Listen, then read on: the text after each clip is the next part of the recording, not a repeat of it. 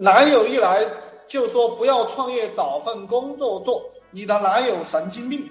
那么这一句话我帮你翻译一下哈，听不懂的我帮你翻译一下，就是说你不要吃豪餐，你不要吃这个这个比较好的饭，你去吃屎，有没有听懂？这句话翻译过来就是这样的，就是这个脑子笨的人哈，他是他是只懂表面现象现象的，我们这种人。就是直直接看本质的，不管你说什么，我们都知道本质的。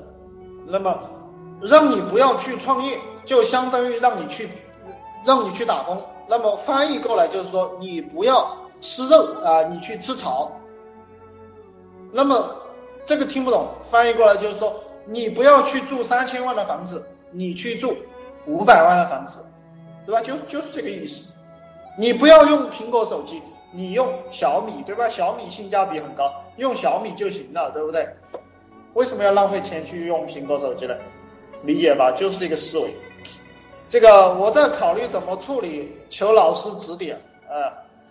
你你值多少钱？我我给你的指点就是，你值多少钱，你就去找多少钱的东西，找多少钱的男人，门当户对嘛，就是这么简单。